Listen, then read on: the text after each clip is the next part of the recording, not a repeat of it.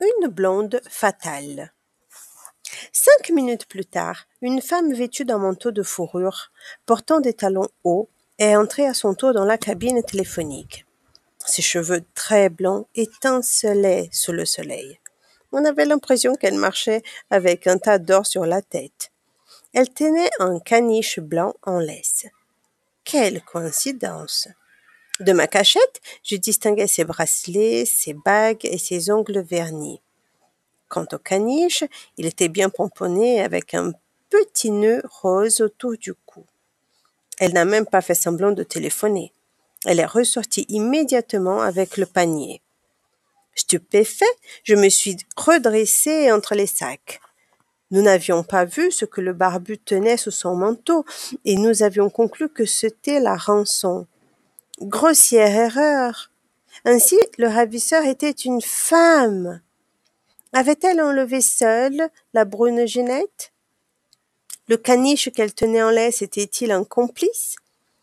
Mon pauvre tonton était parti sur une fausse piste, et il allait mettre un certain temps à s'en rendre compte.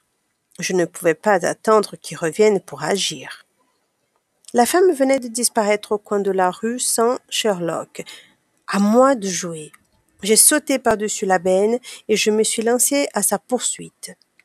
La filature est un art difficile qui consiste à suivre quelqu'un sans se faire remarquer. J'ai sautillé entre les voitures, je me suis dissimulé derrière les abribus, bref, j'essayais d'agir comme un passant normal, bien qu'un peu excité. J'étais encore très jeune dans le métier. Je n'avais pas l'expérience d'un vieux briscard comme tonton. Mais il aurait quand même été fier de moi. L'inconnu a traversé une route et est entré dans un hôtel quatre étoiles super luxe. Perplexe, je me suis arrêté sur le trottoir. Devais-je entrer à mon tour? Ma décision était prise. J'ai respiré à fond avant de traverser la chaussée. Le hall était orné de tapis, de miroirs, de canapés, de tableaux, de lustres et de plantes tropicales groupées en mini-forêt. Un réceptionniste planté derrière un comptoir d'une vingtaine de mètres m'a regardé approcher sans broncher.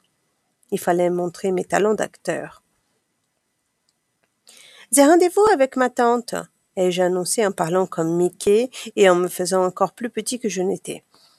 Et qui est ta tante? M'a-t-il demandé affectueusement en se cassant en deux au-dessus du comptoir. C'est la dame blonde qui vient d'entrer avec le canis.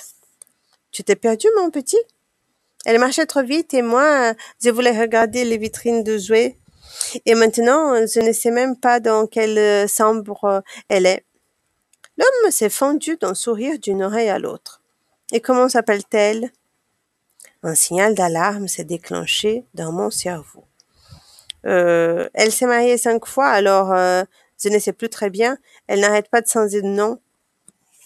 Le sourire du réceptionniste s'est effacé comme par magie. Tu ne sais pas le nom de ta tante. Quel âge as-tu? Six ans à peine. Ils étaient prématurés en plus. Mon explication n'a pas semblé le convaincre.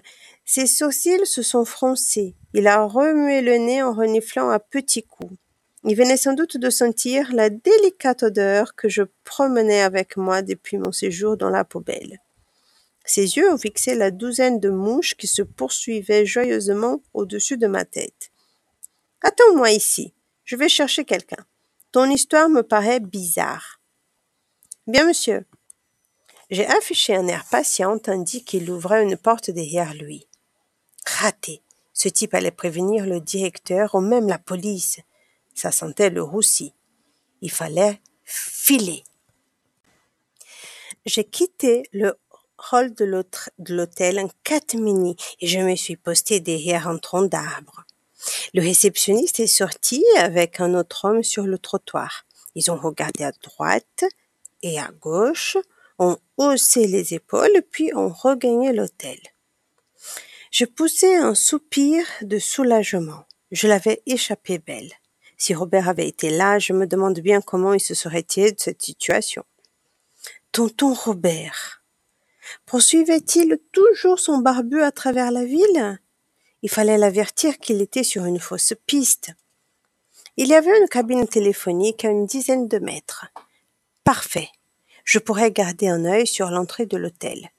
J'ai sorti ma télécarte de la poche arrière de mon pantalon, je l'ai glissée dans la fente de l'appareil, j'ai aplati soigneusement l'emballage de beurre sur lequel Robert avait inscrit le numéro de son portable. J'ai tapé le numéro et j'ai entendu un temps infini avant que mon tonton réponde. Que faisait-il donc? Il devait parler dans sa courgette. Enfin, sa douce voix a retenti à mon oreille. Allô? Qui que vous soyez, parlez vite, je suis en plein travail. Tonton, c'est Manu. Manu Une minute, s'il te plaît. Je suis en train d'interroger mon barbu. Le téléphone a grésillé. J'ai sursauté en éloignant l'écouteur de mon oreille. Je percevais des bruits de coups. Robert se servait-il de son portable comme matraque? Oui, oui, pitié, laissez-moi Je suis innocent a hurlé le pauvre barbu. J'ai crié dans le téléphone. Tonton, arrête Cet homme est innocent Hein? Quoi? S'est égosillé Robert. En tout cas, sa barbe est vraie. Elle tient bien. J'en ai arraché la moitié pour le faire avouer. Tonton, file sans demander ton reste. Je suis vu le vrai coupable. C'est une femme et elle loge dans un hôtel quatre étoiles. Je suis en planque juste devant. Elle ne nous échappera pas. Mais tu as intérêt à te presser car elle va se rendre compte que la rançon est faite de 99,9% du papier de ton journal préféré et Ginette pourrait en pâtir. J'arrive, mon neveu. Monsieur le barbu, je vous prie d'accepter mes excuses. Vous comprenez, les services secrets et nos informateurs commettent parfois de petites erreurs. Pour vous indemniser, je vous offre de bon cœur cette belle courgette ainsi que cette tartine de pain beurré. Robert conservait son humour, même dans les situations délicates. Il ne me restait plus qu'à attendre mon oncle. J'ai retiré la télécarte et je l'ai mise dans la poche de mon blouson. C'est alors que mes doigts ont rencontré la spirale d'un carnet. Le répertoire téléphonique de Ginette. J'avais complètement oublié de le consulter. C'était le moment ou jamais. Je suis sorti de la cabine et j'ai regagné mon tronc d'arbre préféré. Quand j'ai ouvert le carnet, un article du journal s'est envolé. Je l'ai rattrapé in extremis avant qu'une bourrasque ne l'emporte loin. J'ai lu. La cagnotte du loto enfin attribuée. Les 30 millions du ticket gagnant validés dans le bureau de tabac de la rue Arsène Lupin ont enfin trouvé leur propriétaire. Il s'agit d'une personne qui a tenu à conserver l'anonymat. C'était l'article qui manquait dans le journal trouvé chez Ginette. Pourquoi l'avait-elle découpé et conservé dans son répertoire téléphonique? Connaissait-elle le ou la gagnante? J'ai poursuivi mon examen. À la page des L, Ginette avait noté les adresses et les numéros de téléphone suivants. Liberté pour les caniches nains, association d'utilité publique. Liechtenstein Bergens Schwarz, vétérinaire de Lola. Loto. Le caniche de Ginette s'appelait donc Lola. Mes yeux étaient hypnotisés par cette page. Je sentais au plus profond de moi que je touchais du doigt un indice important. Mais oui, la race du chien revenait plusieurs fois dans mon enquête.